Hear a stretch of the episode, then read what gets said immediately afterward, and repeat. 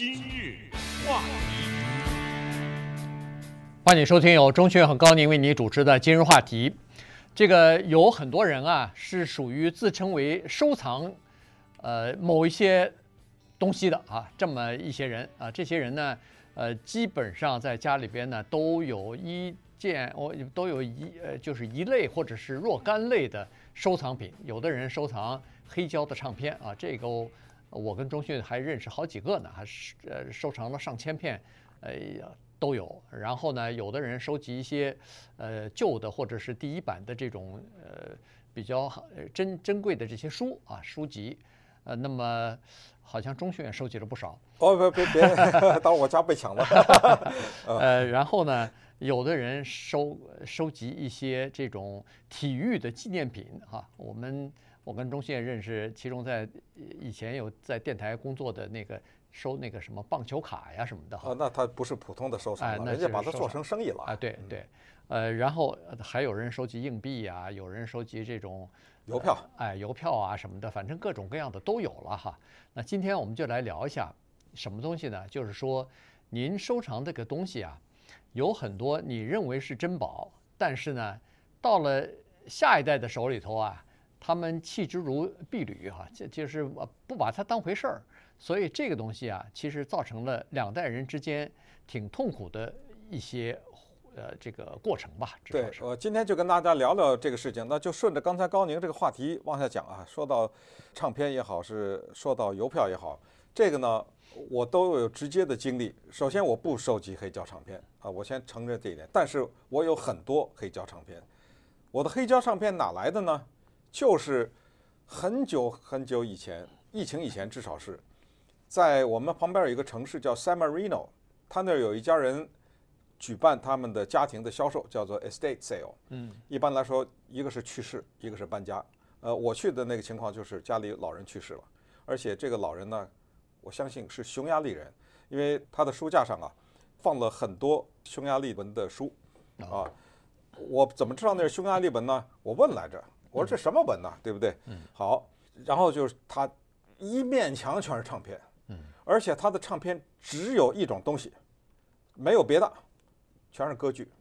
哦，这么便宜，而且我觉得还没人买啊。然后就是一块钱一一张吧，这样我都觉得挺便宜的。但是后来都是你要多要一些，我就恨不得就五毛什么两毛五什么这种，所以等于他逼着我，因为我在那拿着看，所以我就拿了几箱子。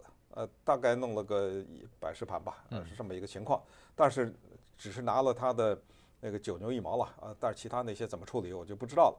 邮票也是，呃，邮票我有个千把张邮票，可能都不止。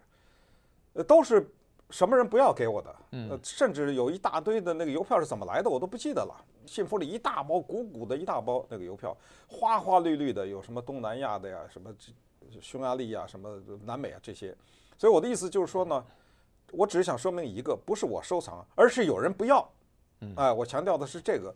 那么那个不要的那人呢，他一定已经失去了对这些东西的控制了，对吧？对。呃，否则他如果能控制，他凭什么他自己辛辛苦苦积攒，他凭什么不留着呀？对吧？呃，这个东西收藏啊，我觉得它是有系统性的哈。就是说，如果你要是说你收藏的话，那可能他会有，呃，在这个类别当中，他会非常了解。这整个的这个行情也好，他要收藏的主题也好，他大概会有这个东西。什么黑胶唱片那是无穷无尽的了，那个邮票也是。我我记得曾经我在读大学的时候，我们的大学同学里头有一些收藏邮票的人啊，所以呢，我为什么知道他收藏邮票的人呢？因为在快大学快毕业的时候，那个时候大概。因为我是七七七届的嘛，所以大概是呃八二年毕业吧。八二年毕业的时候，毕业之前一两年，我正好有个同学说：“哎，你不收藏邮票，你不是有一点他他不知道怎么，反正看到我有一些那种文革的邮票，嗯，你知道吧？哦，想要，哎，他说想要，我给你换一点那个吧，我给你点西洋的这个邮票。”啊啊啊，我说行，我反正也不收藏，所以我那时候就把恨不得我所有的文革的邮票都给了他了，然后他给我几张什么美国的邮票啊什么。你知道这个人靠着你邮票现在住的什么房子里吗？对对对对，赚钱。当然当然从我那儿也没有什么。我也没有成套的这种呃邮票，那种收藏邮票什么的，因为我不太懂，但是我知道他们要的都是什么四方联啊，都是什么没有用过的呀，或者说是我呢都是有的时候是信上剪下来的。最有价值的就是有盖过邮戳的邮票。哎啊，对我那都是从信封上剪下来的，我也不懂哈。人家有的时候连信封一起的，哎对，连着的，然后有邮戳什么的，所以当然我我不懂，我就是说。我们这都不叫收藏啊，即使你有一大堆呃两箱三箱，这东西都不是收藏。原因是，你并不知道你手里拥有什么东西，你也不知道你拥有的这些东西值多少钱。对，再说啊，你既然讲这个故事，也勾起我一个故事啊。呃，我们公司有一个人，高宁也认识，呃，是一个南美洲人，他以前就在我办公室旁边嘛，对不对？他呢后来退休了，他退休以后。大概过了一两年还是多长时间的，就查出他有癌症。那么这个时候呢，他就面对着一个生活的大的难题。他有五千张黑胶唱片，他不知道该怎么办。五千张啊！但是呢，现在他得了癌症，那感觉上他自己感觉这个癌症还是挺严重的一种，觉得可能在这个世界上时间不长，要和这些唱片说再见了。嗯，可能作为我，作为高宁，我们。面对这五千张，我们有我们的处理。你知道他怎么处理呢？你都想象不到。几次分期分批，全扔垃圾箱了。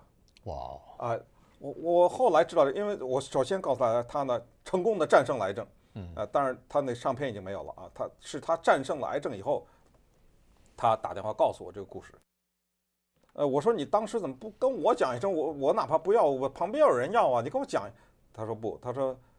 你没有得癌症，你不知道这个心态啊。他就是他，你知道，这就是一个人，他极度的舍不得呀。到这个，我宁肯的扔了，也不给你，也也不是给我，就 也不分享，也不乱给 啊，你知道吧？哎，我你给个不懂的人，你拿在手里也浪费了，知道吧？哎，哎呀，五千张唱片，唱片漂漂亮亮装在盒子里，对不对？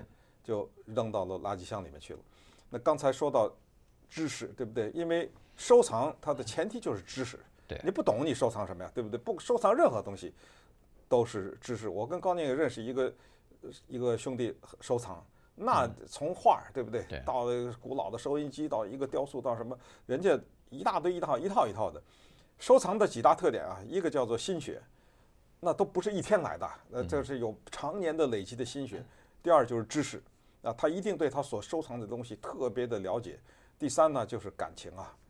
哇，你看着是个呃 没个东西，在他伸手一拿起来，那故事开始讲了，那都是感情。当然，第四也是比较有意思的，就是它价值。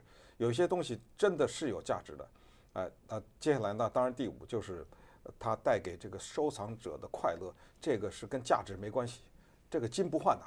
然后就是他当年他收藏这个东西，呃，给他带来的这种快乐。然后他拿着，呃，有时候你到一个喜欢收藏的人家，你就。进门以后，你准备个五个小时，别出来吧。对，你你别问，千万别问他任何问题。他每一本，他每一本书都会给你讲一个故事。呃，他每一个东西，每一个物品都会讲一个怎么来的。对，然后对对。那稍待一会儿呢，我们跟大家讲一个人的故事。先从一个人的故事讲。这个人收集什么玩意儿呢？这个人专门收集玩具超人，嗯，啊，就是把那个卡通人物超人做成一个个各种各样的姿势的这种玩具。那么他收集这个东西和他的后代啊是什么关系？然后这个话题我们接下来再把它展开，就是不管你花了多少心血，不管你有多少知识，不管你有付出了多少情感，不管这个东西有多少价值，你的后人是既不感兴趣，多数情况下也不想感兴趣，那么这个对他们叫做毫无意义。那么该怎么办？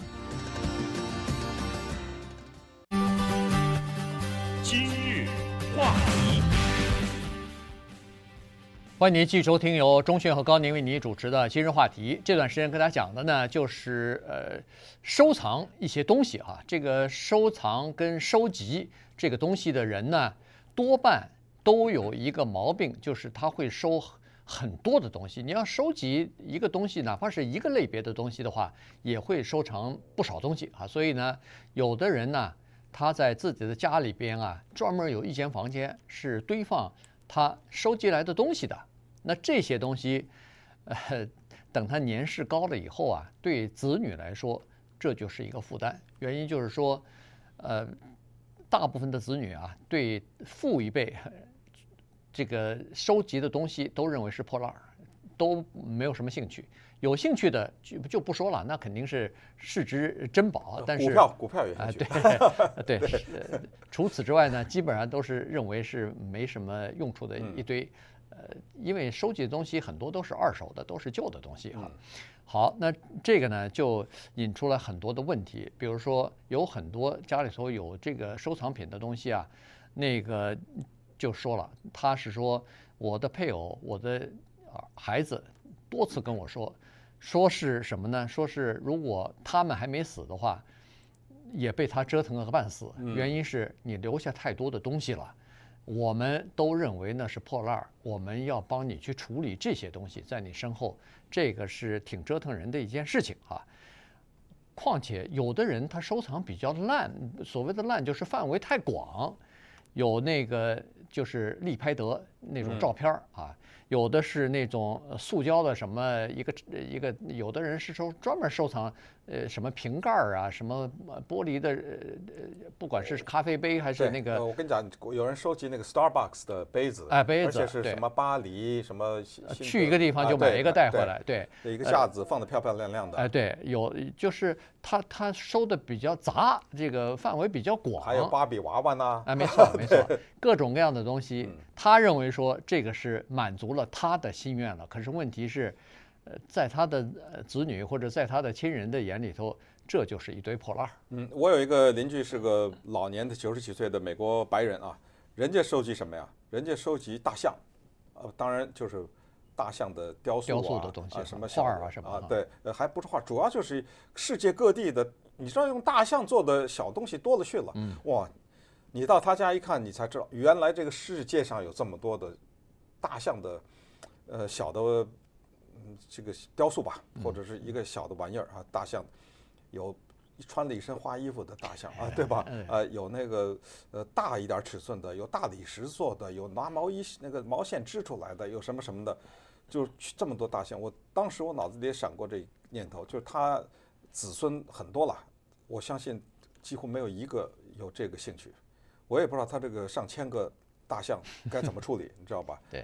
在这个用一个例子说明，刚才说到那个超人的小玩意儿，我们知道任何的一些卡通人物啊，或者那种大片啊，它都有系列的玩具，嗯，而这些系列的玩具呢很贵，它但是呢它是有一些会增值的。你像啊，这些人，这个人他家里面摆了这么一柜子的这种超人，他的儿子也是表示说希望。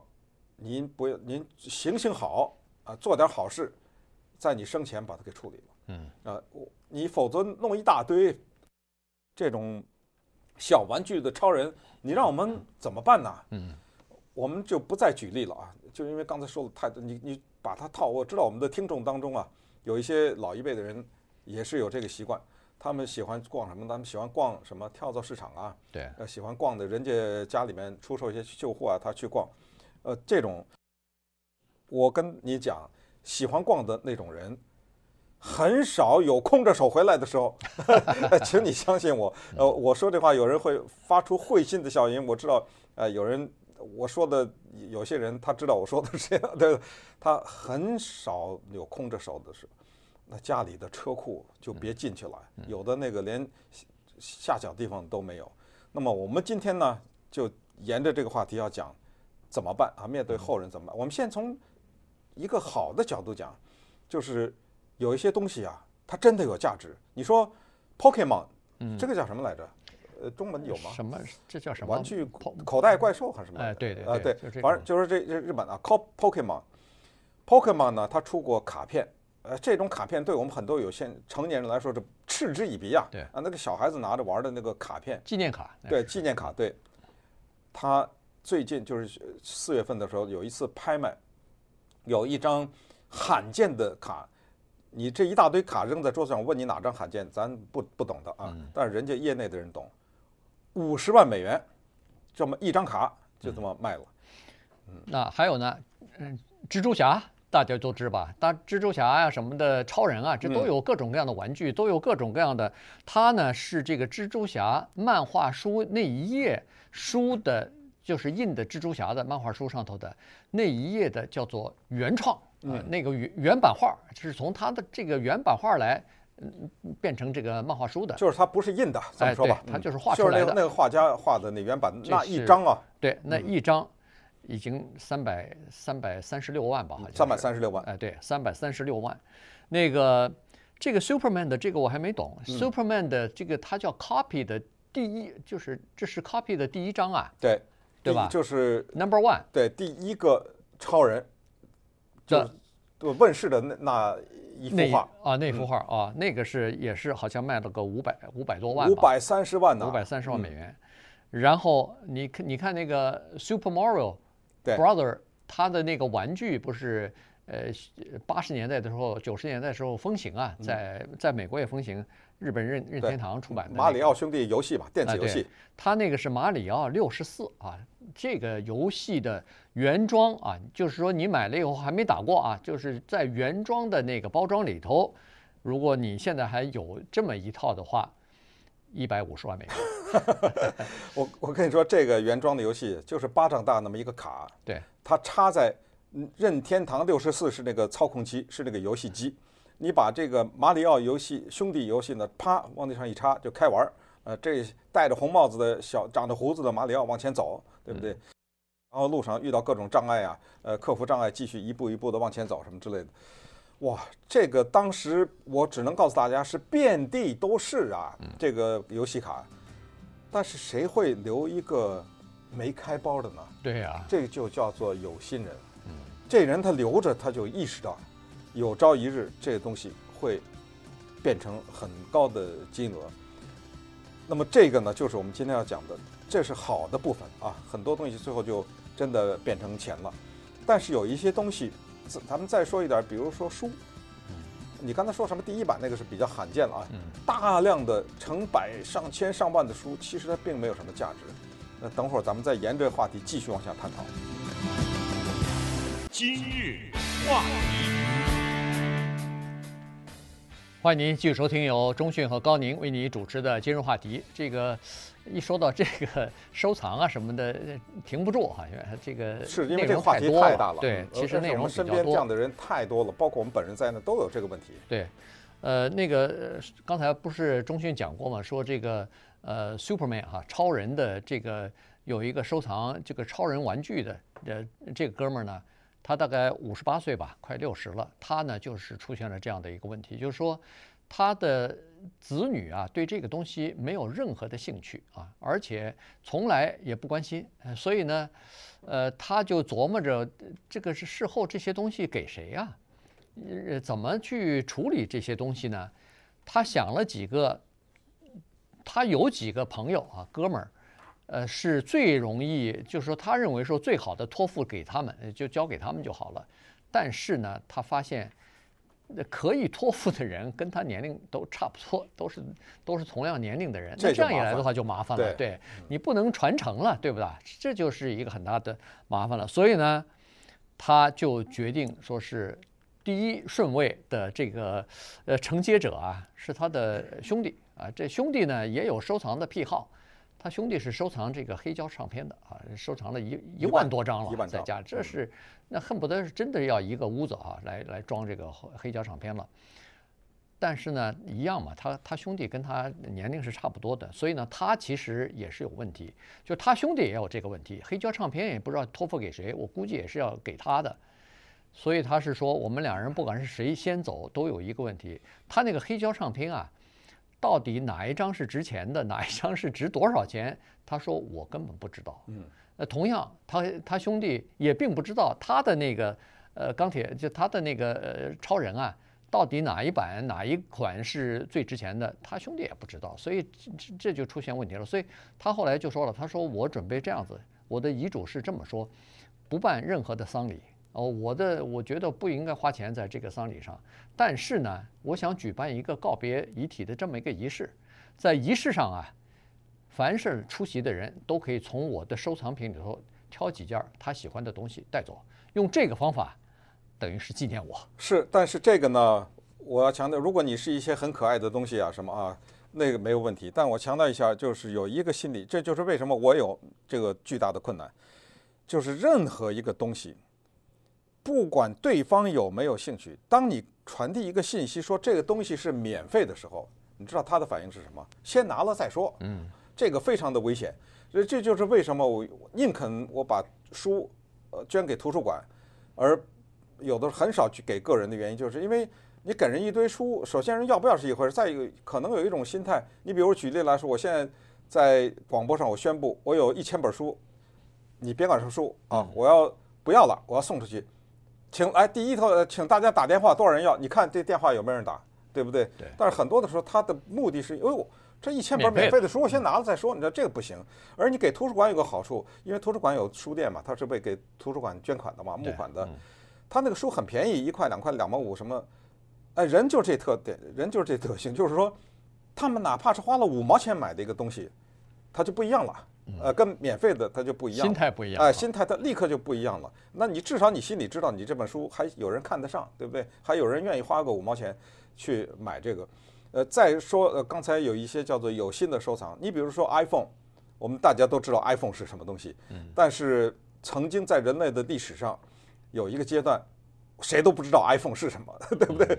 然后有一天就出来了。那个第一代 iPhone 叫几我都忘了，叫三呢还是叫四啊？还是叫是叫什么了？我忘了哈。反正第一代的苹果手机就问世了，但是就有人他就有心，他就留了一个崭新的，没开包或者什么是吧？就放在那个盒子里。你说这种人就是什么呢？这种人他就是他明白，迟早有一天这个手机会更新，迟早有一天这个玩意儿会被当做一个废物扔得满地都是。但是这种装在盒里的这个，可能就不会有人有了。就这个人，是不是上个月还是什么时候啊？对不对？卖了，把他这只第一版的第一个苹果手机是六万三千三百五十六块零四毛。对，你说说。呃，有些人哈，尤其是收藏的这些人，他有这个基本的这个知识吧？啊，他知道该怎么样去保留这些东西呢？那以后可能就会。赚到钱啊！当然，这种这种人可能是非常少的了。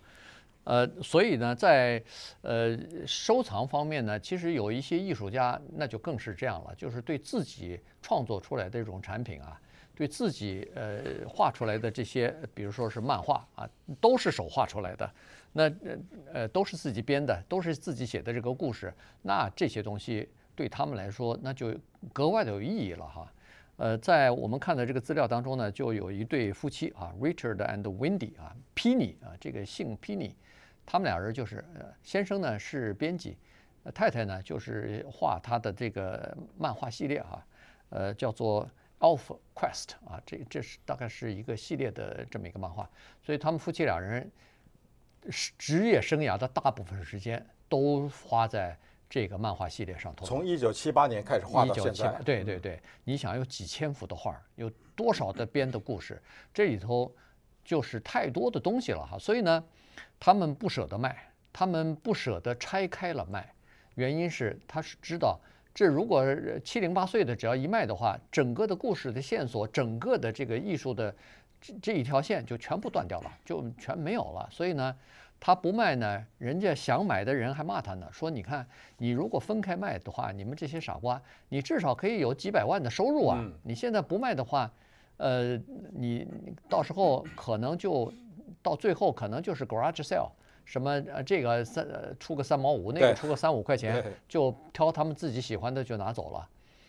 但是呢，最后解救他们的是那个哥伦比亚大学，还专门有一个叫做漫画系列。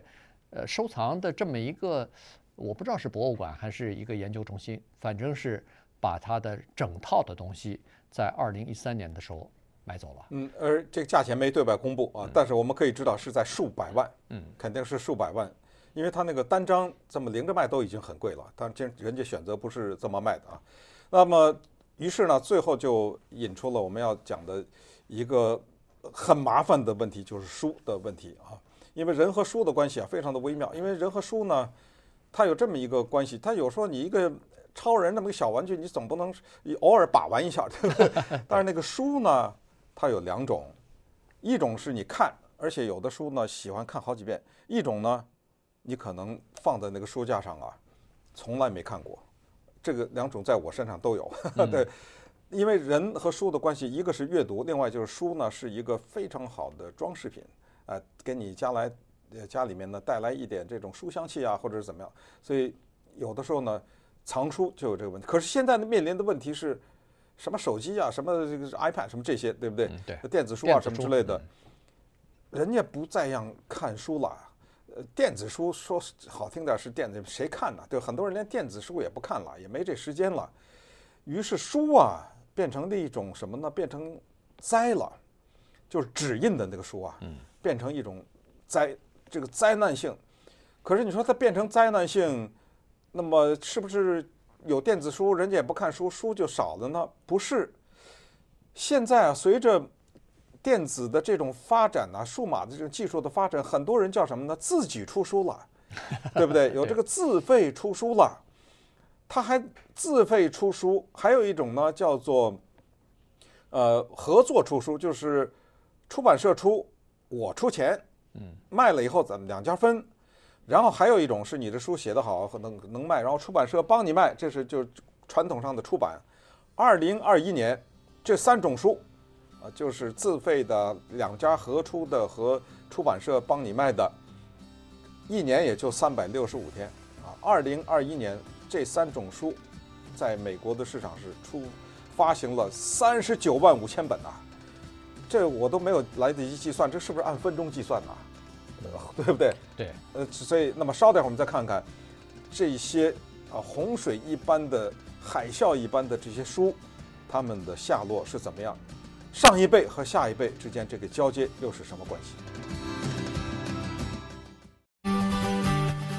今日话题。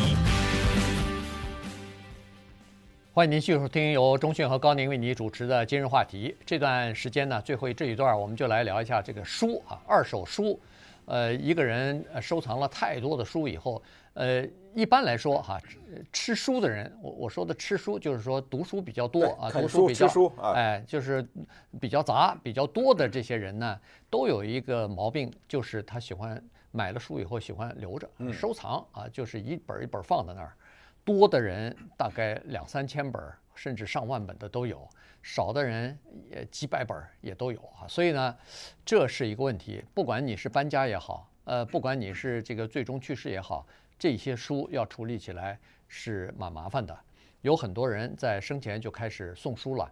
呃，我看这个我们的资料当中，就是有些人家里头书太多了，他就开始每个星期送三箱书到附近的这个图书馆去。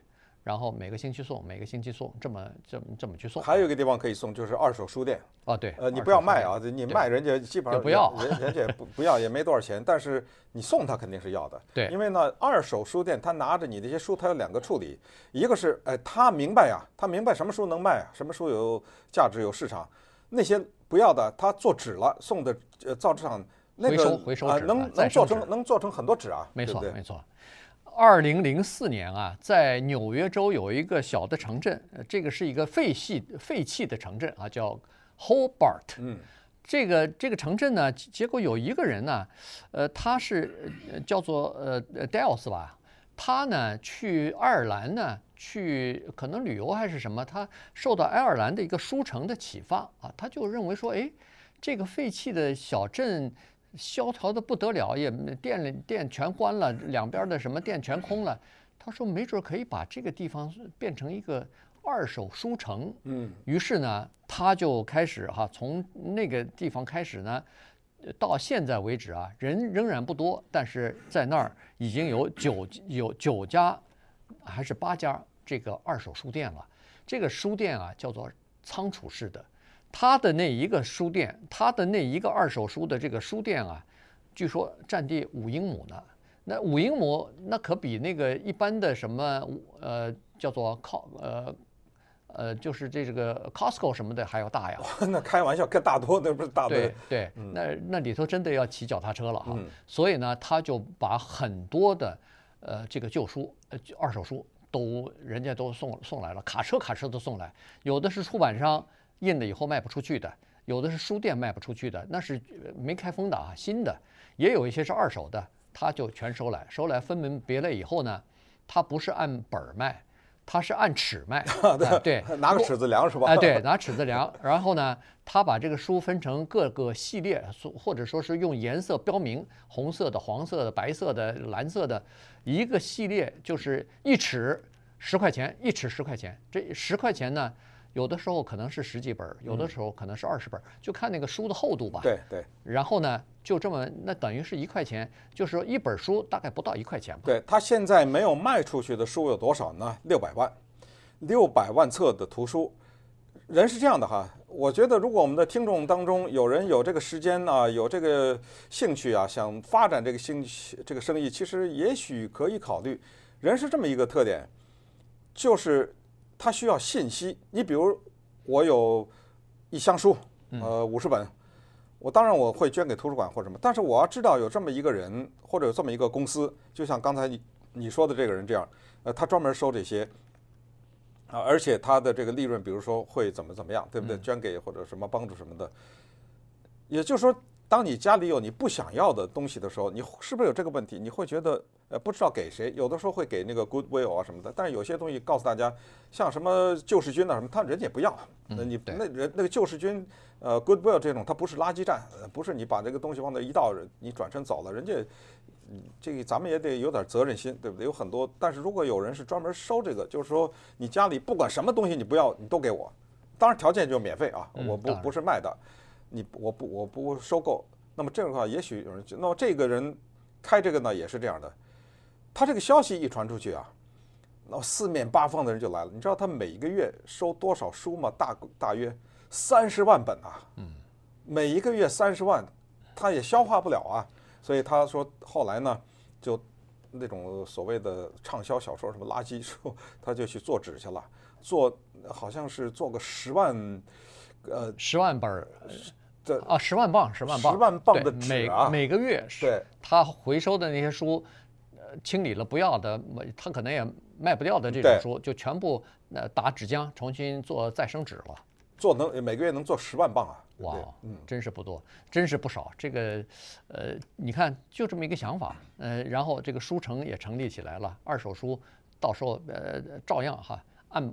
按那个尺来去买去，所以这个是一回事儿。另外呢，他其实提了很多的呃东西呢，其实以前我们并不太知道哈。他就是说，一般来说，他哪怕是二手书，是那个简装本，就是平装本，对，比那个精装本好卖。啊，这个可能是根本跟人们的这个旅行习惯有关系的。精装本说实话比较重嘛，所以一个是这个坦率讲啊，精装呢是对书保护的啊，因为它那硬壳的嘛。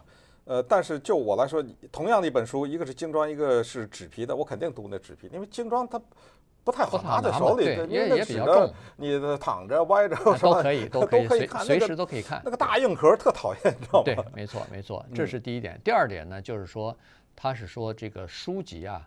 很多情况之下，除了那个呃非常罕见的那种珍稀版哈，国呃就是什么第一版啊之类的，除西除了那些东西之外呢，他说有很多的书叫做是人对书的这个口味啊，阅读的口味是和时装一样，它是随着年龄随着这个呃年代改变的。嗯，有很多东西以前必须人手一本的东西，现在人口改呃人们的口味改变以后啊。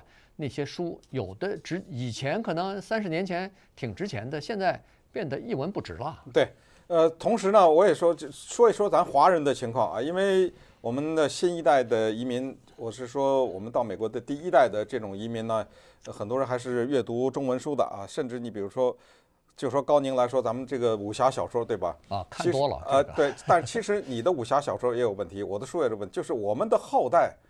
咱们就说四大名著吧，其实八大名著，呃，十大名著都有。你要是把那些什么，呃，什么《金瓶梅》啊，《七侠五义》三三克，一克拍案惊奇，二克拍案惊奇，对不对？金谷奇观呐，什么？你把这些都给算什么？《老残游记》《老残游记》，你把这些都算进，何止四大呀，对不对？嗯那如果这一些书我有很精美的，我给谁啊？我的后代，再后代，再后代。是不是不大倒大字都不认识了您您的您的畅销呃不是畅销，您的武侠小说给谁？肯定也没有，对不对？啊，对对对。呃，我们华人也有这个问题，这个特别的现实。我反正在多年之前我就已经不买武侠小说了啊，我就完全是在网上看啊，完全是在那个，呃，就所谓的电电子书吧啊，就是用这种方法，呃，减少一些呃自己的负担啊，同时，呃，这种书说实话，像啊像武侠书什么。基基本上就是不值钱的啊，不不，绝对不可能说是，除非你有那个金庸的什么手稿之类的东西，那还值点钱。对，对呃，或者古龙的这个还值点钱，否则的话，你买的那些印刷，就是书店卖买来的那些书，你你放多少年，它大概也不会值多少钱。